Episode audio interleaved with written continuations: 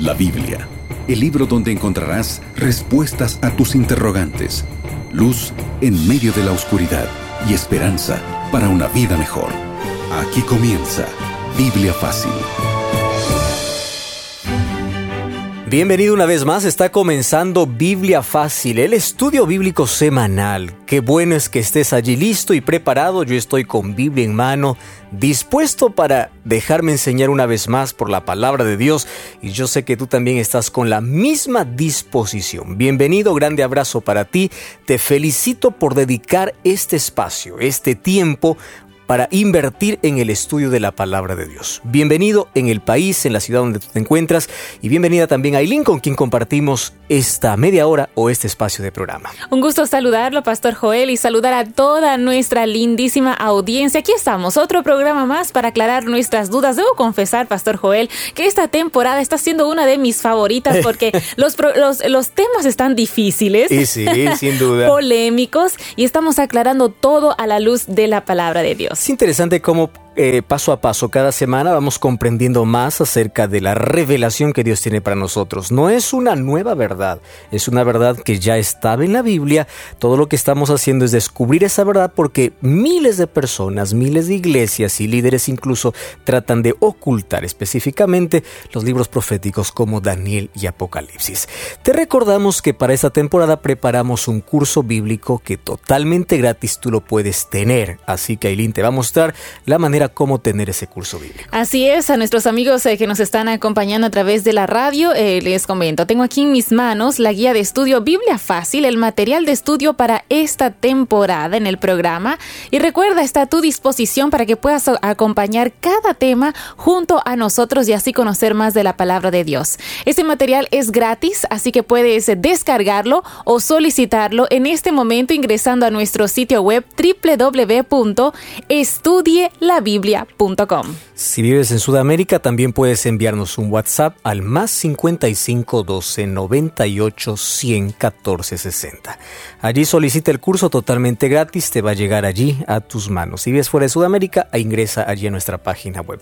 Además, te invitamos, como cada semana, no nos cansaremos de hacerlo te invitamos a buscar una iglesia adventista del séptimo día, participar de un culto especial y seguir aprendiendo aquellas enseñanzas divinas. Pastor Joel, y la razón por la cual no nos cansamos de hacer esta invitación es porque queremos tu bienestar, que tú puedas conocer más de la palabra de Dios, puedas pasar momentos de comunión, puedas disfrutar de música que eleve tu corazón a Dios. Visítanos entonces en una iglesia adventista del séptimo día que vamos a estar esperándote con los brazos abiertos. Si no sabes la dirección exacta de una iglesia adventista en tu zona, en tu ciudad, recuerda, hay un sitio web que te puede ayudar a encontrarla. Anota muy bien, www encuentreunaiglesia.com. En la última visión ya Daniel nos estremeció porque vio cuatro animales, vio allí un cuerno pequeño, vio cómo este cuerno eh, iba contra Dios y contra el pueblo de Dios. Ya descubrimos quién es ese cuerno pequeño y hoy, después de dos años de la visión anterior, nos encontraremos con nuevas imágenes. ¿Más es una nueva profecía? No, solamente es una ampliación de la anterior, pero ahora veremos más detalles. Cierra tus ojos, vamos a abrir nuestro corazón a Dios a través de la oración para que nos muestre esta verdad. Querido Dios, estamos con la plena disposición de poder comprender el mensaje que tienes para nuestra vida. No es el mensaje de un pastor, de un líder, de una iglesia, sino de tu palabra. Cada vez que tu palabra se abre, pedimos tu Santo Espíritu para que nos lleve a la comprensión de tu verdad. Sé tú nuestro Maestro, en el nombre de Jesús. Amén. Siete respuestas a siete preguntas en siete minutos. Como cada programa, estamos listos para una vez más abrir nuestra Biblia, aclarar nuestras dudas a la luz de la palabra de Dios. Pastor Joel se encuentra listo.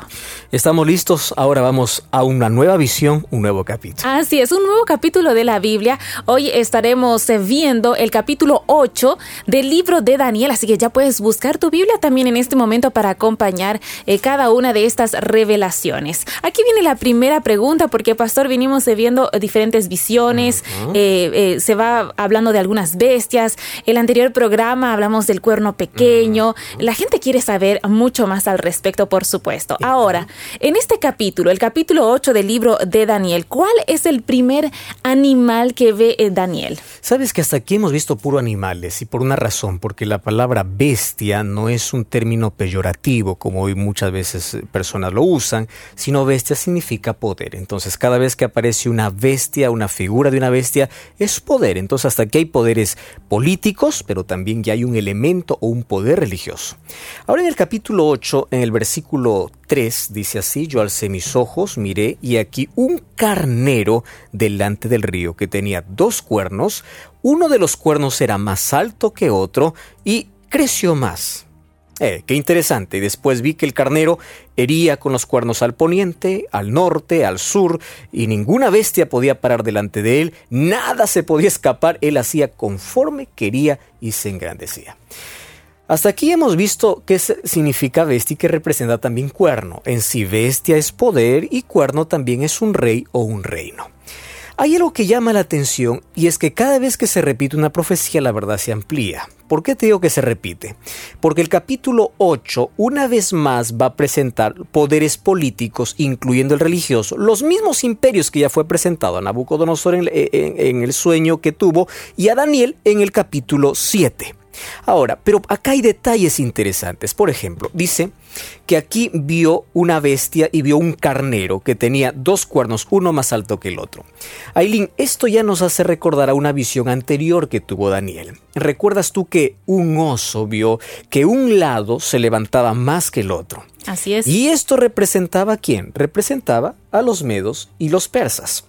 ¿verdad? Entonces nosotros allí dijimos que se unieron estas donaciones para formar un imperio, pero una siempre era más poderosa que la otra. Entonces, estos dos cuernos representan a las naciones de Media y Persia. Pero yo no puedo decir esto eh, porque yo pienso, yo creo que es así. Tiene que haber un sustento histórico, una base bíblica. Entonces, vamos mejor a la interpretación que el mismo ángel le da.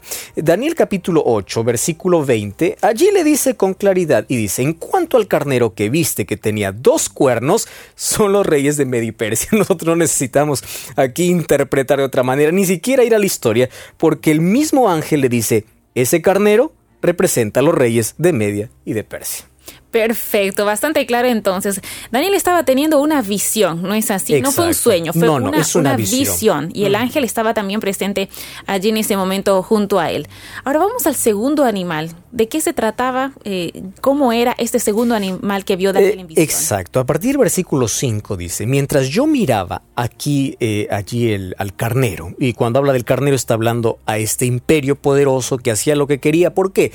Porque mientras era un imperio tenía poder, conquistaba, hacía lo que se le placía. Solo que se levanta otro imperio. Nosotros conocemos la sucesión histórica, sin embargo mira cómo es representado. Yo miré un macho cabrío. Por un lado está un carnero, por otro lado aparece un macho cabrío que venía del poniente sobre la faz de la tierra y presta atención a esta expresión, no tocaba la tierra. ¡Wow! Eh, volaba, ¿correcto? Y aquel macho cabrío tenía un cuerno notable entre sus ojos. Vino hasta el carnero, que tenía dos cuernos, que yo había visto en la ribera del río, corrió y empezaron a pelear. Luego vi que llegó junto al carnero, se levantó contra el leirio, quebró sus dos cuernos, el carnero no tenía fuerzas para pararse, entonces el macho cabrío lo derribó, lo pisoteó y no hubo quien librarse.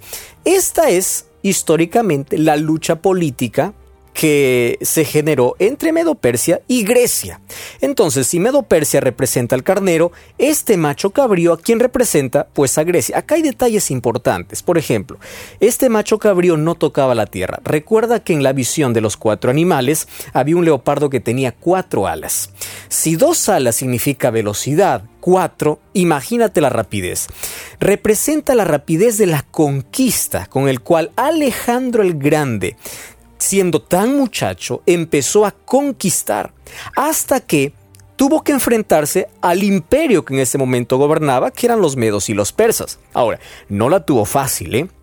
Medos y los persas eran, eran muy poderosos. Claro, así es que tuvo por lo menos eh, varias, varios conflictos, eso, eso lo veremos luego. Más, el capítulo 8, versículo 21, el ángel una vez más le dice, el macho cabrío es el rey de Grecia. Cuando habla del rey de Grecia está haciendo referencia específicamente a Alejandro, ¿correcto? Y el cuerno grande que tenía entre sus ojos es el rey primero. Entonces está hablando del imperio griego que conquista los medos y los persas y este cuerno que tiene entre sus ojos es el rey primero. Ese rey primero es Alejandro, el gran conquistador. Es impresionante ver cómo la palabra de Dios va haciendo un paralelismo con la historia de la humanidad en sí y cómo también este capítulo de la Biblia es un paralelismo de los anteriores capítulos que ya fuimos viendo. Una verdad que se va ampliando, ¿verdad? Aquí hay más detalles que vamos a ver luego. Y ahora, pastor, ¿qué pasó con estos animales en la visión?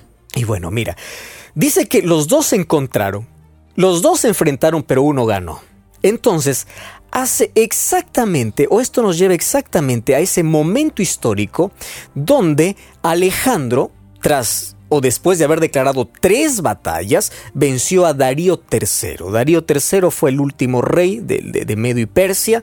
La primera batalla fue la batalla de Granico en el año 334, la segunda fue en Isos en el año 333, pero la definitiva con la cual eh, Grecia se proclamó imperio fue la batalla de Arbelas en el año 331 antes de Cristo. Allí vino, no tuvo compasión, no tuvo piedad. Los medos y los persas quedaron solamente para hacer historia y nació en la humanidad un nuevo imperio el imperio griego.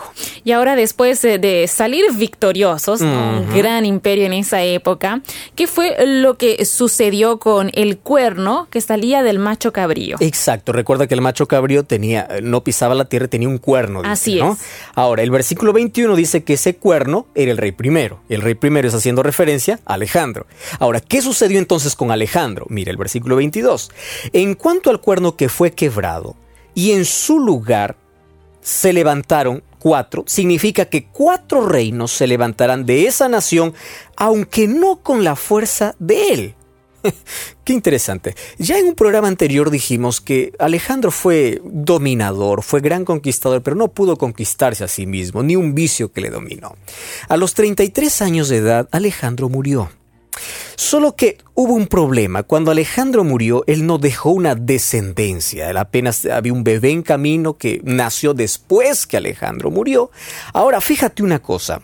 Eh, es decir, cuando Alejandro estaba, eh, murió, la, la, esposa de él, la mujer estaba embarazada, entonces murió y luego nació su hijo. Pero ¿qué podía hacer un bebé? ¿Verdad? Absolutamente nada. Entonces, allí cuatro de sus generales toman posición de ese reino esos, cuatro, esos cuatro generales son Ptolomeo, Lisímaco, Seleuco y Casandro. Ellos tomaron parte del imperio. Lamentablemente hubieron tantas disputas entre ellos que en el año 168 vino el otro imperio que comenzó chiquitito y luego se hizo cada vez mayor y más grande, el imperio romano, y aplastó a este imperio griego. Esto tiene que ver con el nuevo elemento que surge en la visión de Daniel, porque surge un nuevo elemento y ¿qué es lo que Daniel hace? Recordamos que allí surge un elemento. Ahora, ¿por qué decimos nuevo elemento?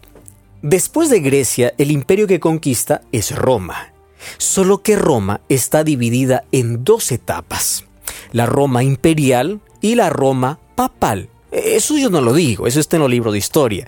Quien ocupó la silla del emperador fue el Papa. ¿correcto? Entonces ahora eh, el poder político y religioso se aliaron y hasta hoy vamos a descubrir que hay muchas cosas que se sigue practicando de, aquello que en Roma, en Roma se hacía. Entonces, ¿qué nuevo elemento? Ahí el versículo 23 o capítulo 8, versículo 9. ¿sí? Allí dice, eh, después de salió un cuerno, un cuerno pequeño que creció mucho al sur, al oriente, hacia la tierra gloriosa. Ahora, acá hay un detalle muy interesante. Mira el versículo 10. Se engrandeció hasta el ejército del cielo. ¡Wow! ¿Eh? ¿Y, qué más? Y, y dice que parte del ejército y las estrellas los echó por tierra y los pisoteó. Además, se engrandeció contra el príncipe de los ejércitos, por él fue quitado el continuo sacrificio y el lugar del santuario fue echado por tierra. Aquí nosotros ya estamos entrando en terreno más pesado, ahí Porque acá hay muchas características que vamos a ir viéndolo en las próximas lecciones, como qué significa el continuo, por qué dice que echa el santuario por tierra, etcétera, etcétera. Más, este cuerno que nace tiene dos direcciones en el cual se expande. Primero dice, tiene una, una dimensión horizontal, es decir, este es un poder que empieza a conquistar el sur, el oriente y marcha hacia la tierra gloriosa. Esa tierra gloriosa es el, pueblo, el pueblo de Dios, literal en ese tiempo. Ahora, ¿qué cosa es lo que sucede? Roma, Roma y fue una república eh, fundada en el año 753 a.C. Cuando inició era tan pequeña, pero en el año, desde el año 334 empieza sus conquistas Hacia el sur conquista toda la eh, península itálica, las islas del mar Mediterráneo. En el año 202 eh, conquista Cartago, que está en África. Y así, hasta que llega a la tierra gloriosa, llega Asia Menor, llega a Macedonia y toda la península griega. Es decir, en una dimensión horizontal, este imperio romano empieza a conquistar tierras, empieza a expandirse. Lo curioso no lo curioso, lo interesante es que no solamente conquista horizontalmente, sino que se atreve a conquistar verticalmente. Recuerda que Roma está dividido en dos fases, imperial y religiosa. Ahora fíjate una cosa, se atreve, dice, a echar las estrellas del cielo. Aquí está haciendo referencia específicamente del poder que está detrás de este cuerno pequeño. ¿Quién es eh, este poder? El diablo. ¿Por qué? Cuando hace referencia de que la guerra comenzó en el cielo y echó, dice a las estrellas del cielo, estrellas aquí hace referencia a ángeles del cielo, estrellas puede ser ángeles o también el pueblo de Dios, está dando eh, indicio de un conflicto que se inició en el cielo y que continúa en la tierra. ¿Por qué? Porque después dice que se engrandece contra el príncipe de los ejércitos y le quita el lugar o quita el trabajo, el ministerio que este príncipe está haciendo.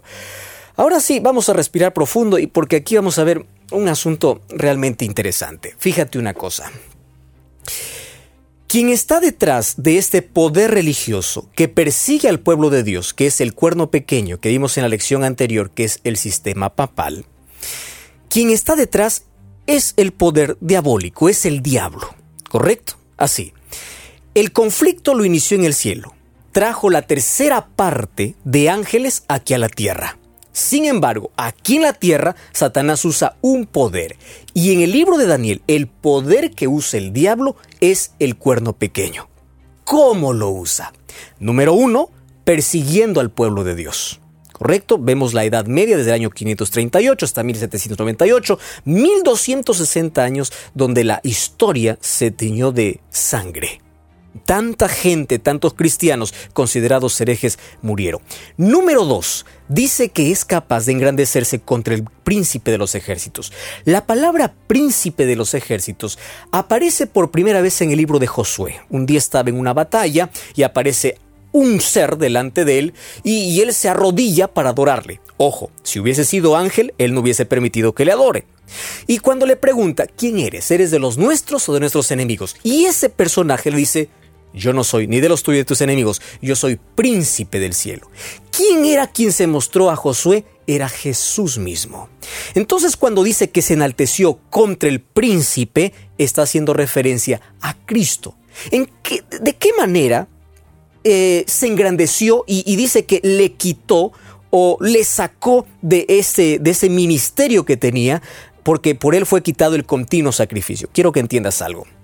Esto hace referencia a lo que se hacía en el santuario celestial. ¿Qué cosa es el continuo sacrificio?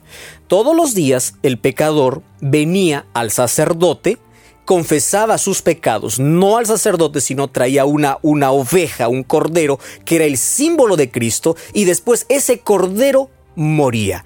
Por eso se dice el continuo, ¿correcto? Todos los días se hacía eso, se hacía sacrificio por el pueblo y sacrificio por el pecado. Muy bien, pero eso terminó cuando Cristo murió por todos los pecadores. ¿Qué cosa sucede? ¿Por qué se engrandece contra el príncipe? Resulta que entre las tradiciones que Roma atribuyó para la iglesia, tomó para la iglesia, él colocó a un sacerdote humano en lugar de Dios. ¿Qué cosa está quitando? El ministerio de Cristo. La Biblia dice que el único que tiene poder para perdonar pecados es Cristo. Sin embargo, el sistema papal estableció que un ser humano sacerdote pueda, se atribuye a perdonar pecados. ¿Qué está haciendo? Quitando a Cristo. Ahora el centro no es Cristo, es un ser humano. Número dos. En lugar de la intercesión de Cristo, colocó otros intercesores. Encontramos la Virgen María, encontramos los apóstoles, ahora voy a interceder para que San Pablo, San Pedro, San Judas pueda interceder por mí. ¿Qué está quitando? Está echando por tierra el ministerio de Cristo, el sacrificio de Cristo, y es más, dice el versículo 10, que, o, el, el versículo 10, echó por tierra la verdad, pisoteó la verdad. ¿Recuerdas en el capítulo anterior nosotros vimos que incluso la ley de Dios se atrevió a cambiar, desapareció el segundo mandamiento, quitó el cuarto mandamiento y el décimo mandamiento lo dividió en, dos para que pueda eh, alcanzar con los diez mandamientos, totalmente contrario a lo que Dios dice. Ahora fíjate, Roma o este poder tiene muchas de las cosas que Roma imperial tenía. Por ejemplo, Roma imperial adoraba tantos dioses. La Roma papal solamente los cambió de nombre, de dioses romanos a santos intercesores. en el mismo sillón donde se sentaba el César, el emperador romano, ahora, ¿quién le sucedió cuando se quitó de la escena al emperador? Fue el Papa. Es decir, este cuerno pequeño que aparece aquí una vez más está haciendo referencia a Roma en sus dos fases, imperial, conquistando tierras horizontalmente, y religiosa, cuando aparece la Roma papal, que se enaltece contra Dios, quita el ministerio de Cristo y persigue a los santos. Entonces, eh, definitivamente, pastor, cuando uno lee la Biblia y ve esto, y ve la historia también, no hay cómo decir esto no ocurrió, porque esa historia también corrobora. hay tanta evidencia y, y, quienes escriben la historia no son ni siquiera religiosos. Hay historiadores que solamente narran lo que ocurrió. Entonces, ¿cómo negar eso? Así es. Ahora, este cuerno pequeño realizó ataques al pueblo de Dios y a la ley de Dios. Es verdad. ¿No es así? Ahora, ¿por cuánto tiempo duraría esos ataques? Eso es lo más interesante, que no será para siempre. Versículo 13 dice, oía un santo que hablaba a otro y le preguntó, ¿hasta cuándo? Dice la pregunta, ¿hasta cuándo? ¿Hasta cuándo durará la visión del continuo sacrificio, de la prevaricación asoladora, entregando el santuario y el ejército? Ahora está hablando del pueblo de Dios para ser pisoteados. Y él me dijo, hasta 2300 tardes y mañanas, luego el santuario será purificado. ¡Wow! Nuevo enigma, nuevo elemento para poder resolver. 2300 tardes y mañanas. Coloca un número exacto y hace referencia al santuario. Es decir, ¿Por qué hace referencia al santuario? Cuando el santuario era purificado, el santuario terrenal, cada vez que se purificaba el santuario en ese Yom Kippur, como se, conoce, se le conocía y se conoce incluso hasta hoy, se, se realizaba un juicio, ¿correcto? Entonces, ¿qué cosa está diciendo? Esto no durará para siempre. ¿Por qué? Porque un momento este cuerno pequeño va a ser juzgado, va a haber un juicio, mas ese juicio va a ser en el cielo cuando se purifique el santuario. Eso lo veremos en las próximas lecciones. Nos deja con la expectativa, Pastor Joel, ¿eh? pero queremos saber un poco más sobre este capítulo porque la escena muestra que Daniel está teniendo esta visión. Y cuando Daniel quiere saber un poco más el significado de esta visión, ¿qué fue lo que le respondió el ángel Gabriel? Mira, el versículo 26 dice, la visión de las tardes y mañanas, porque él se quedó sorprendido. Ahora, ¿qué significa eso? Le dice, guárdalo ¿Qué está diciendo? No te preocupes. ¿Por qué? Porque es para muchos días. Ah, interesante. Es decir, es para el tiempo del fin.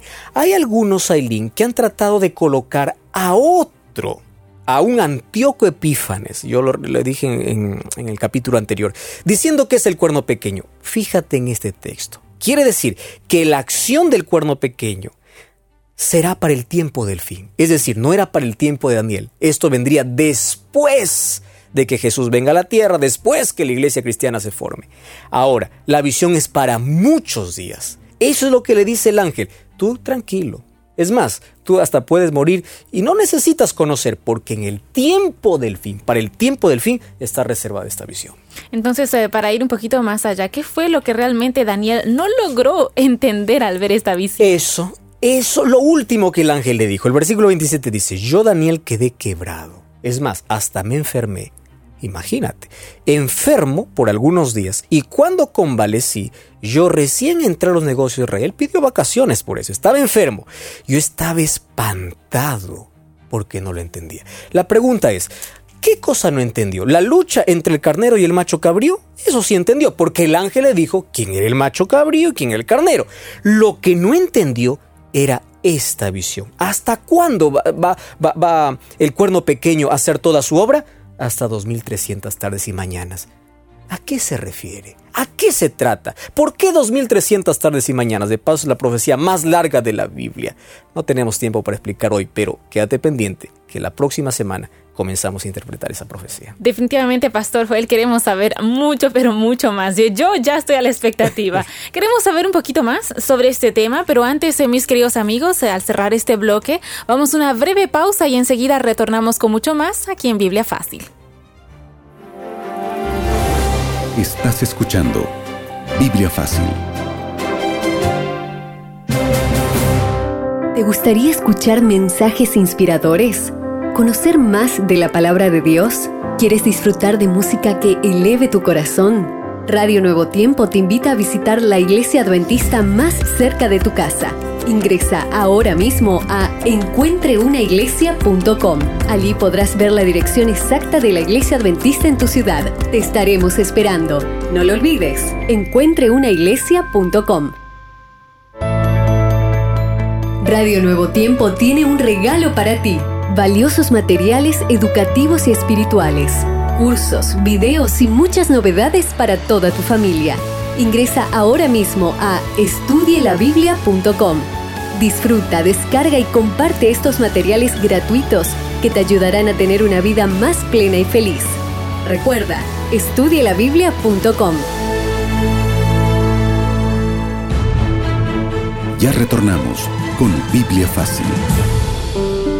Una de las cosas que más puede sorprendernos en este estudio es cómo nuevamente aparecen detalles sobre el cuerno pequeño. ¿Por qué tanto interés en el cuerno pequeño? Porque este sería un poder que actuaría para el tiempo del fin o en el tiempo del fin.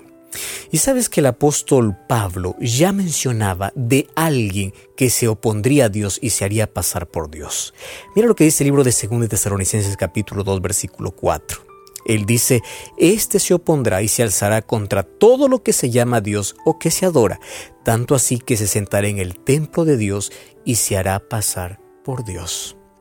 Nosotros ya hemos visto hasta hoy muchas evidencias donde hoy ese sistema religioso y político, porque tienes que recordar, no solamente religioso, también es poder político, hoy es adorado como Dios. A los países donde él va, la gente lo adora como Dios, literalmente como Dios. El Papa León XIII, él declaró abiertamente ser Dios como Papa.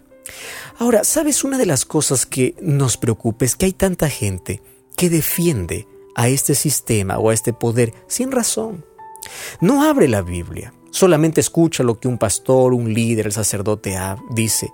Mas ¿por qué no abres la Biblia y encuentras esta revelación? Ahora, yo no estoy ofendiendo tus principios, no estoy ofendiendo tus creencias, solamente te estoy invitando para que abras la Biblia y que puedas encontrar en ella el camino que Dios trazó para ti. Seamos defensores de la Biblia, no de una religión, no de una placa, no de un líder, no de una iglesia. Vayamos a ver que lo que hacemos tiene un fundamento y una base bíblica, porque finalmente Dios es nuestro Salvador. Él es quien nos dejó su palabra para que podamos vivir de acuerdo a ella. Los seres humanos no nos van a salvar.